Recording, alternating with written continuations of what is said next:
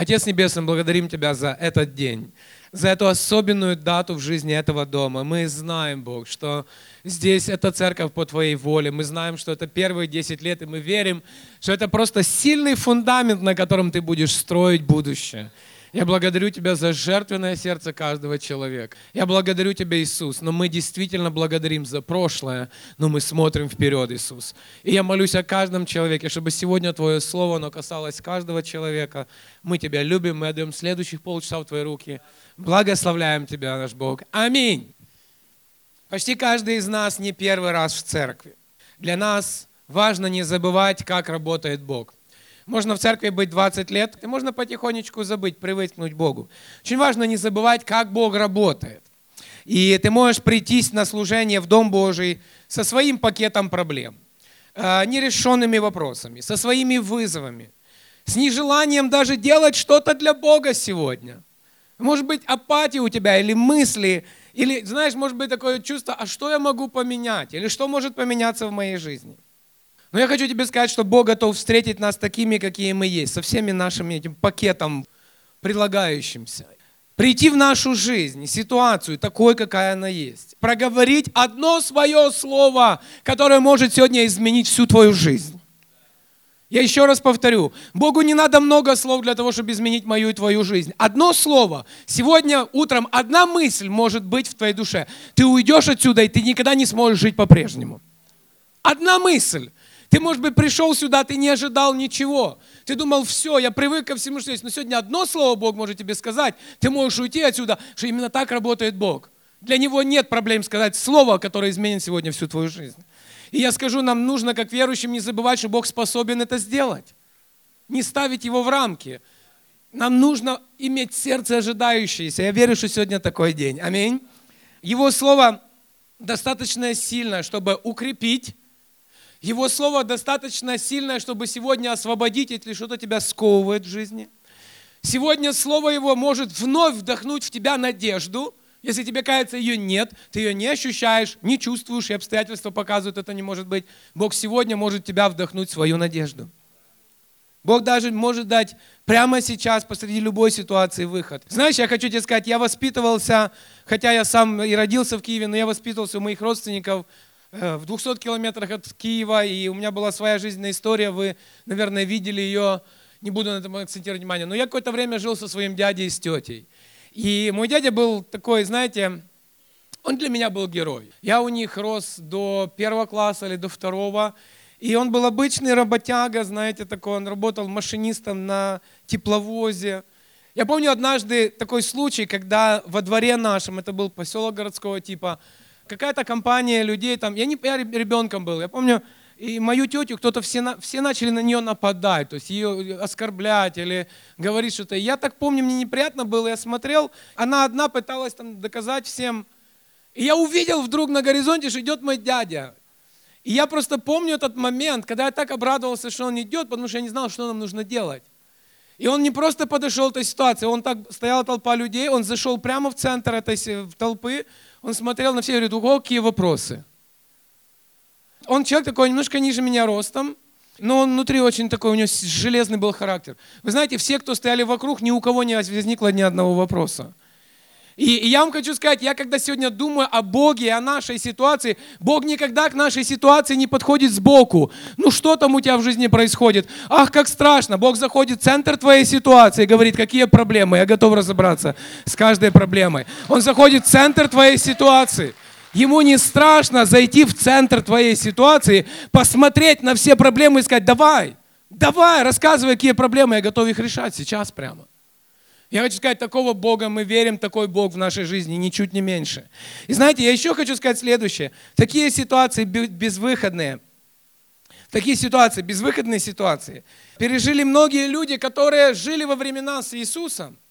В то время тоже была апатия. Люди некоторые разочаровались в вере, разочаровались, что ничего не меняется. Ну, были, была своя история. Но когда Иисус приходил в то место, где собирались люди, они вдруг оживали, они видели это что-то другое.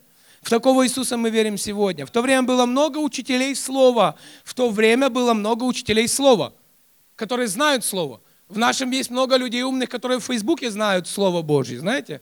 Которые редко в церковь ходят, которые не всегда служат, но они очень круто слово в Фейсбуке говорят. Я хочу сказать, в то время тоже было много учителей закона, которые рассказывали, как правильно, носили надписи и так далее. И, но Иисус был, немножко отличался от всех умников. Понимаете, о чем я говорю, да? И я хочу сегодня сказать, что в то время, когда это было все переполнено вот религией, обрядами, традицией, всем остальным, в то время именно пришел Иисус. Луки 5 глава 4 стиха говорится, «Когда же перестал учить, сказал Симону, отплыви на глубину и закинь сеть твои для лова». Симон сказал ему ответ, наставник, мы трудились всю ночь, вы прекрасно знаете эту историю. Большинство из вас знают эту историю. И ничего не поймали. Ну, по слову твоему закину сеть. Сделав это, они поймали великое множество рыбы. И даже сеть у них прорывалась. Кто-нибудь задумался, они вытянули рыбу или нет? У них сети прорывались. Мы чуть позже к этому вернемся. В этот момент я вам хочу сказать следующее. Происшедшее превысило их понимание о том, что может быть и чего не может быть.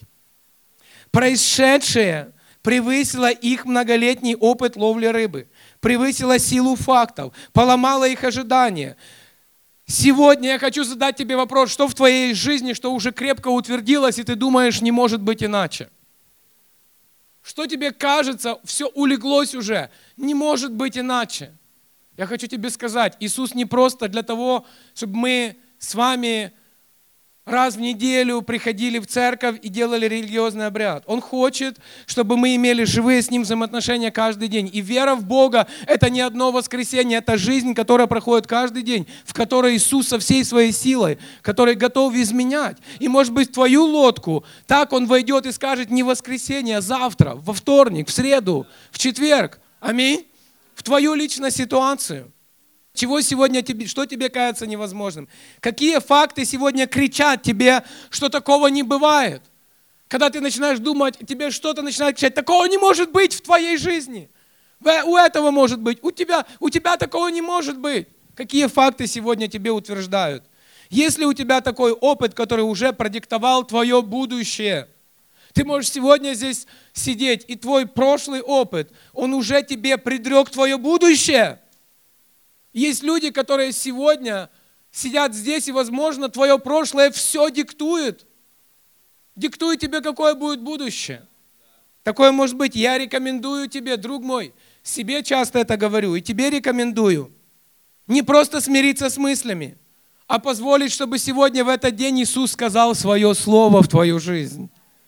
Что Иисус говорит? Не то, что ты знаешь, не то, что ты, у какой опыт у тебя был, не то, что сегодня складывается, а какое Позволь ему сказать что-то в твою жизнь сегодня. Аминь.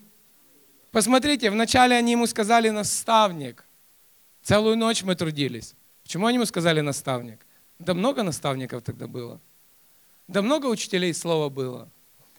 Но когда произошло чудо, они сменили слово наставник на слово Господи, выйди от меня. Они вдруг осознали, что в этой ситуации с ними не наставник просто, с ними Господь рядом.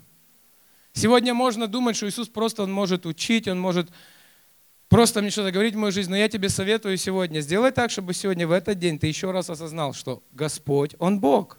Аминь. Сколько бы лет ты и я, мы не были верующими, мы все еще можем переживать в своей жизни такой момент, когда встреча с Иисусом открывает нам снова и снова, что Он Господь. К этому никогда нельзя привыкать. Никогда нельзя сказать, да я все знаю, что Он Господь. Сегодня откровение о том, что Он Господь, может освежить твою жизнь. И нам с вами, друзья, нужны такие моменты. Я верю, что сегодня такой момент. Я уверен, что сам Иисус хочет, чтобы такие моменты происходили в нашей жизни. Иисус хочет нас в хорошем смысле слова шокировать, приводить в восторг того, что Он может сделать. Ему нравится делать большие вещи, от которых ты будешь в восторге. Мне нравится делать для моей дочки что-то, что ей понравится. От чего она будет в восторге? Я могу сказать, Он Отец наш, Он любит делать что-то, от чего ты будешь в восторге. Мы должны каждый раз все больше и больше осознавать, что Он Господь жатвы, Он Господь плодов, Он Господь избытка, Он Господь благословений, Господь щедрости, Господь благости, Господь благословений, Господь невозможного. Сегодня такого Бога мы верим. Знаете, что удивительно?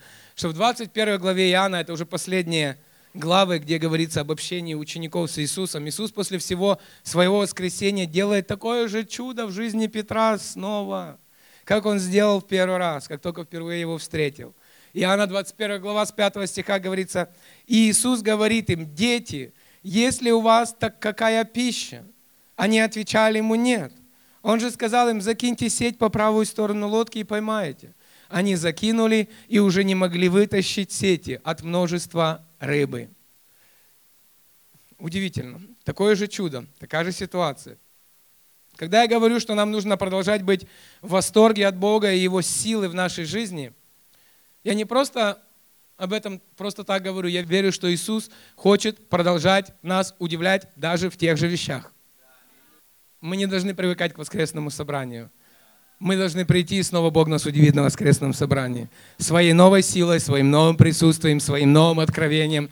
Мы не можем привыкнуть к коннект-группе нашей. Мы должны с верой приходить и верить, что Иисус там будет удивлять меня на коннект-группе снова. Это по поводу нашего с вами ожидания, друзья. По поводу нашего будущего. Можем привыкнуть, что церковь есть в Москве вот такая, какая она есть. Но я верю, что Бог хочет что-то сделать новое. Он хочет что-то больше сделать.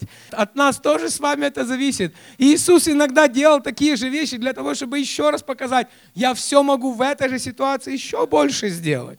Он Бог, который удивляет своими чудесами не один раз, но снова и снова. Если ты в своей жизни уже когда-нибудь видел чудо от Бога, и оно тебе казалось большим, я тебе хочу сказать, что Он может удивить тебя еще большим чудом. Ты можешь себе сказать, как это хотеть большего? Это, пастор, эгоистично? Мы же должны быть смиренными. Как это мы должны хотеть больше? А я хочу тебе сказать, что Библия говорит, что мы имеем право возрастать в вере. А значит, мы имеем право по вере ожидать больших вещей. Я верю, что сегодня церковь в Москве может ожидать больше, чем когда-либо раньше, потому что мы возрастаем в вере. Вы знаете, это одно дело провести классных три концерта, и совершенно другое дело из воскресенья в воскресенье, когда дождь, когда солнце, когда снег, приходить сюда и верно служить Богу.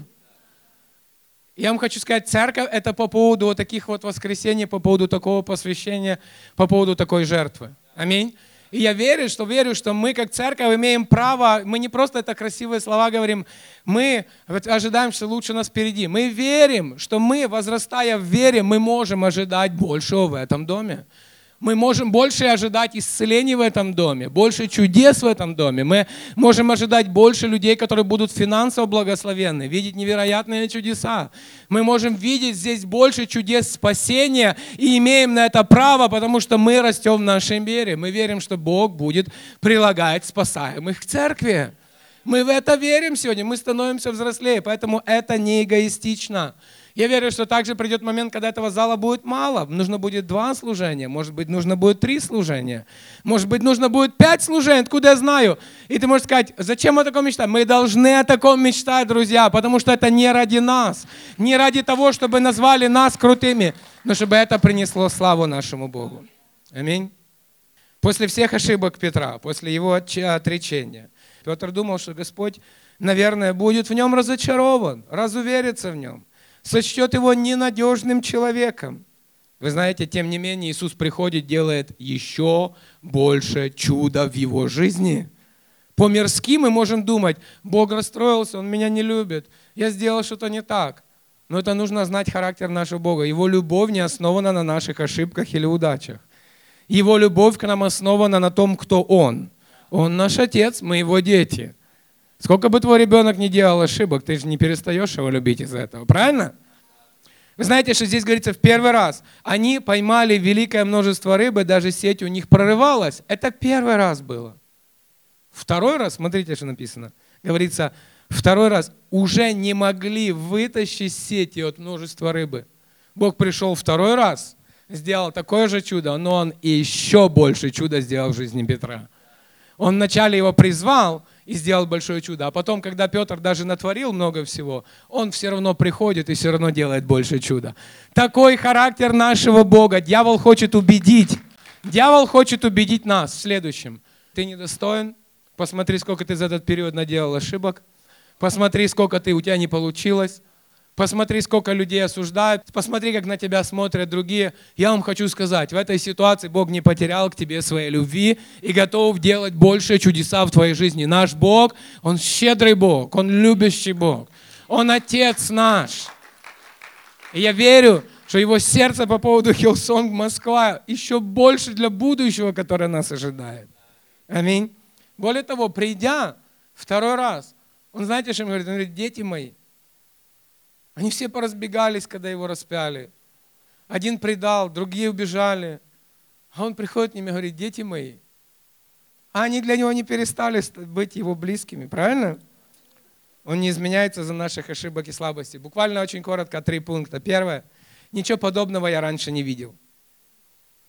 Шок этой ситуации с рыбы был таков, что они никогда ничего подобного не видели раньше. Я прошу тебя, не позволь, чтобы предыдущий опыт или предыдущие ошибки обокрали тебя от опыта того, что Бог может сделать в твоей жизни. Потому что это нормально переживать то, что ты никогда не видел раньше в своей жизни твое будущее. Если ты пока еще не переживал чего-то в своей жизни, это не значит, что его не будет в будущем. Если ты не переживал исцеление, если ты не исцелен, у тебя болезнь затянулась, и долгое время ты не имеешь исцеления, кто сказал, что ты не будешь исцелен? Кто тебе это сказал? Дьявол рассказал, опыт рассказал. Ожидай того, что твое исцеление в пути, что ты его увидишь своими собственными глазами. Если прорыва в финансах нет, и ты в долгах сидишь годами, или, может быть, ты не можешь найти работу, или ты не можешь повышение получить, кто сказал, что так должно быть всю жизнь? Опыт, ситуации, экономика. Какие факторы рассказали тебе твое будущее? Я хочу тебе сказать, позволь Богу сказать в эту сферу твоей жизни. Почему бы тебе верь, не верить в то, что Бог для тебя в этой сфере приготовил такое, от чего ты будешь в шоке просто? Может быть, я говорю о карьере, может быть, у кого-то взаимоотношениях ситуация, когда, когда долгое время что-то не меняется. Поверь, давай сегодня, в этот особенный день, в день, когда мы празднуем 10 лет, новый старт, новый этап. Давай сегодня обновим нашу веру, нашу надежду, наши ожидания. Аминь. Знаешь, сегодня ты сидишь и думаешь, слушай, ну я уже это сто раз со сцены слышал. Я уже столько раз это слышал. Да, что я буду исцелен, да, что у меня будет прорыв.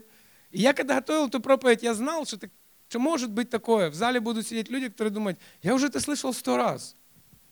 Но я хочу тебе сказать, если даже сто человек в этом зале слышали сто раз, и ста человек, один человек примет решение, я сегодня поверю заново, то это имеет смысл. Если даже один человек сегодня скажет, а почему бы мне не поверить, что сегодня новый старт моей жизни – Почему мне сегодня не поверить, что сегодня новый этап начнется с этого момента? Что сегодня Дух Святой какие-то новые семена посеет в мое сердце. Аминь. Может быть, сегодня кто-то в этом зале сидит, кто, как Петр, скажет, я знаю, такого не может быть. Я знаю, опыт говорит о следующем, но по слову Твоему я сегодня закину сеть. По слову Твоему я закину сегодня сеть. И я верю, что если ты это сделаешь, не потому что я сказал, не по моему слову, по Его слову, когда ты скажешь, по слову твоему, Господь, я заброшу заново сеть, поверь, что произойдет твое личное чудо. Не из-за меня, а по твоей вере личной. Не позволяй, чтобы твой взгляд был в основном на прошлом. Не позволяй, чтобы прошлые неудачи диктовали или определяли твое будущее. Пусть Бог будет тем, кто определяет, что может быть в будущем, а чего не может быть. Но не опыт. Пусть Бог господствует, но не опыт. Второе, о чем я хочу сегодня говорить. Несравненно больше всего, чего мы просим или о чем помышляем. Часто наша с вами проблема заключается в том, моя также, что мы забыли или никогда не получали откровение, что такое щедрость Божия и какие масштабы этой щедрости могут быть. Еще проблема может быть в том, что мы не можем представить себе, что эта щедрость может быть направлена не на моего соседа, а на меня лично. Одно дело поверить, что бывает щедрость, другое дело поверить, что эта щедрость Божья может на И в это тоже сложно иногда поверить, что именно меня хочет. Пастор Роберт Фергюсон рассказывал очень классно. Когда у него был отпуск, он поехал в Антарктиду. Кому такая идея? Обычно люди в отпуск Ну да, в Австралии там и так много солнца, да. И он говорит такую вещь интересную. Когда он, он говорит, я когда был в этом в зоопарке, я видел в зоопарке пингвинов. И обычно зоопарк выглядит так. Такая большая территория, такой один несчастный пингвин стоит, знаете. И, и, и он говорит, я всегда представлял, что вот так пингвины выглядят. Но мы проезжали мимо одного места, там пингвинов было сотни тысяч пингвинов. И он говорит, когда мы смотрели на эту льдину вдаль, мы не видели ей конца, и это все было в пингвинах. И он говорит, что когда Бог, он говорит, я получил свое откровение, когда Бог задумал пингвина, он не два пингвина создал. Он подумал, да будут пингвины, миллион, знаете. Там было поселение птиц одно. Там этих птиц столько, говорит, что когда они взлетали и когда они летели, то начинал идти снег, так сказать. Они могли...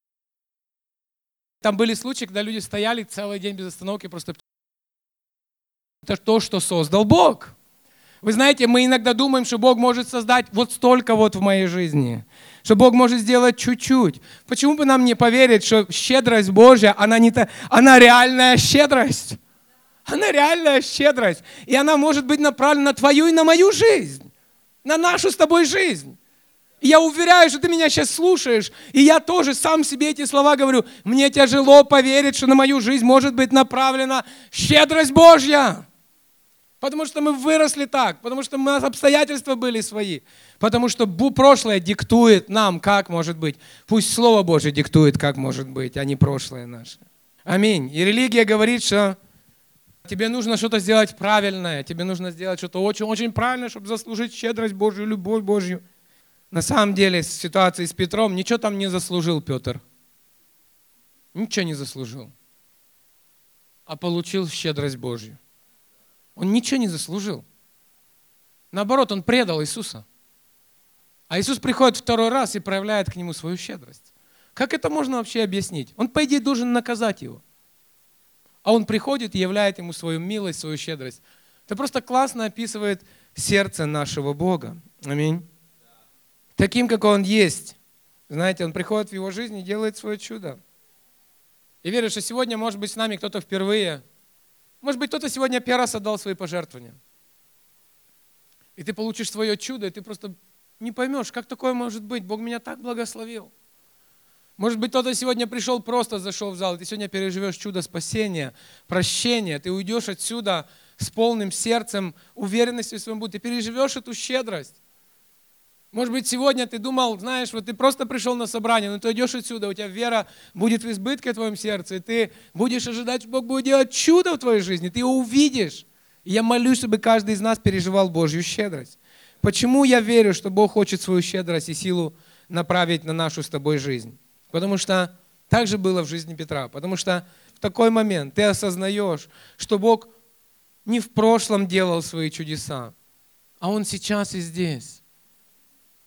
Вы знаете, в тот момент Петр мог сказать, да, я помню какой-то момент, Бог, как ты тогда сделал чудо, и я помню тот момент, когда мы наполнены были сети рыбой. Я помню тот момент. Сегодня ты можешь сидеть в зале, ты можешь думать, да, я помню, в моей жизни были когда-то чудеса, когда я спасся. Я помню те чудеса.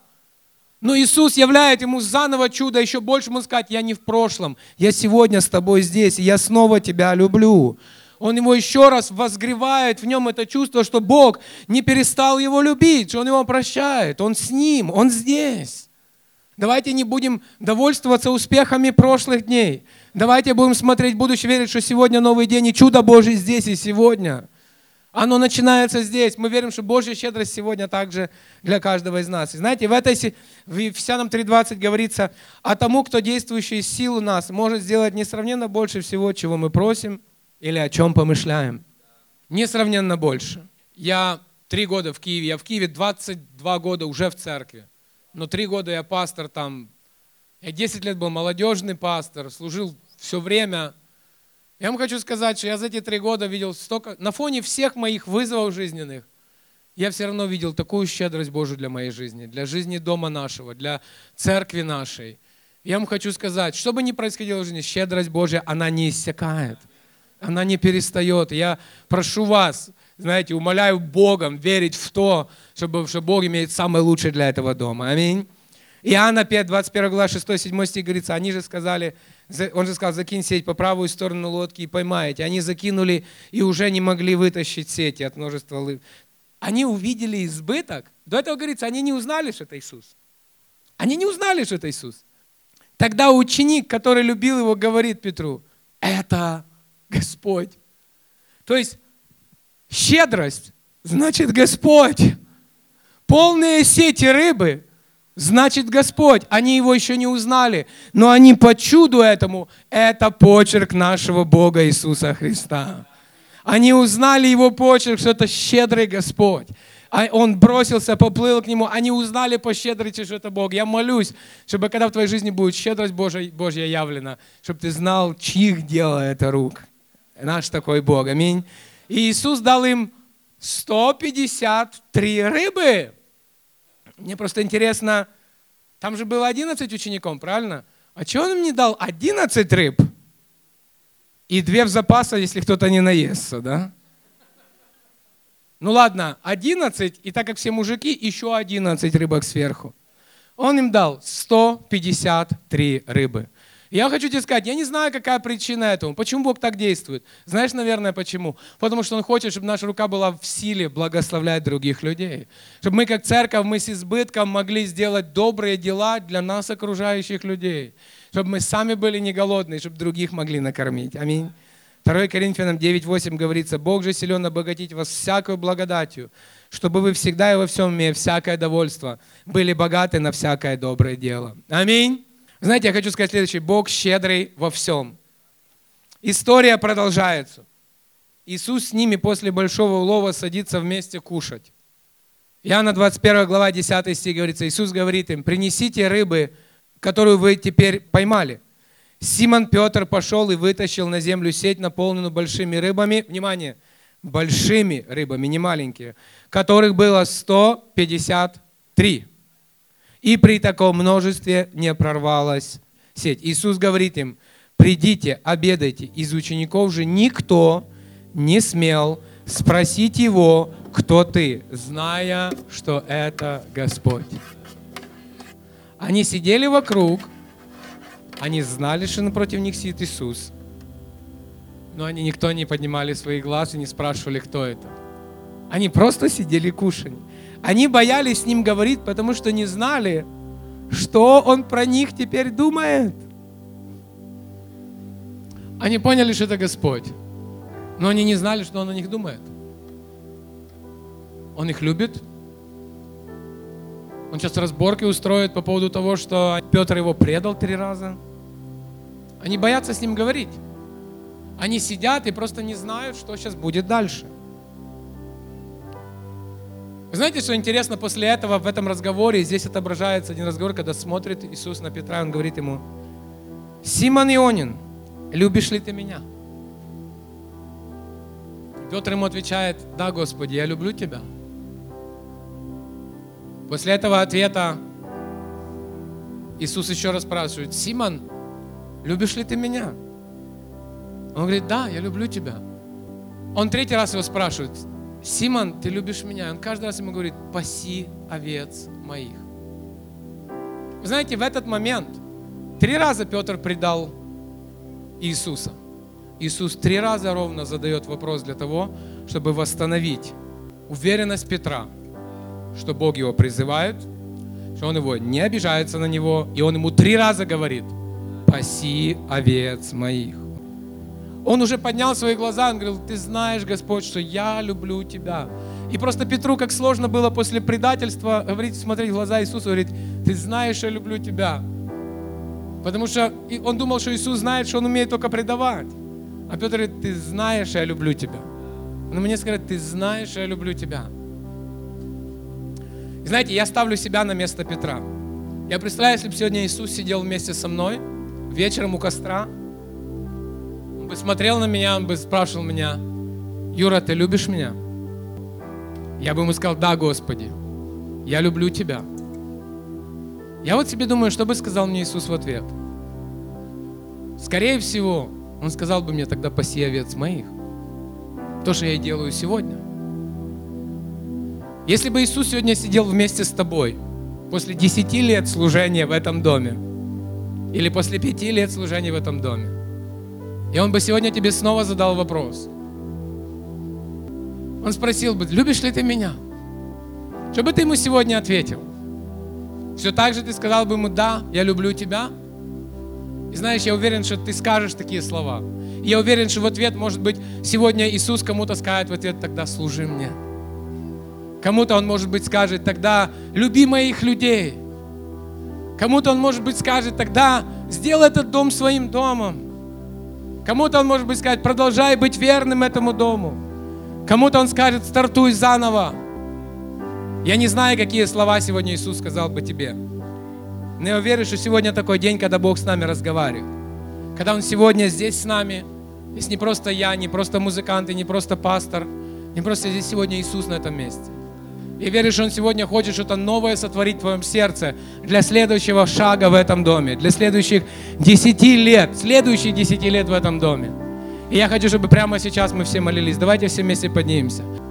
Чтобы мы сегодня как церковь сказали ему, Иисус, церковь Hillsong Москва тебе говорит, да, я люблю тебя, Иисус. Мы любим тебя всем сердцем, всей душой. Мы тебя сегодня любим больше, чем когда-либо раньше. Иисус, мы сегодня объединяем нашу молитву как твоего дома, как твоей церкви. Давайте сейчас будем молиться, закроем наши глаза, поднимем руки, если тебе так будет удобно. Просто будем возносить Бога. Иисус, мы обращаем сегодня свою молитву к Тебе. И мы верим, что сегодня, Бог, наши сердца, они говорят Тебе, мы любим Тебя, наш Бог. Мы любим Тебя, Иисус. И мы благодарим Тебя за все, что было в нашей жизни. Да, может быть, были где-то ошибки, где-то неудачи. Но сегодня мы Тебе говорим, Господь, мы Тебя любим. Мы верим, что сегодня Твоя щедрость, она не стала меньше. Иисус, мы сегодня поклоняемся Тебе. Мы просим за будущее этого дома. Пусть это будущее будет еще более славным для Тебя, Иисус. Вся хвала Тебе, наш Царь. Мы возносим Твое имя. Давайте поклоняться. Давайте вознесем наши руки к небесам. Давайте все вместе превознесем нашего Бога.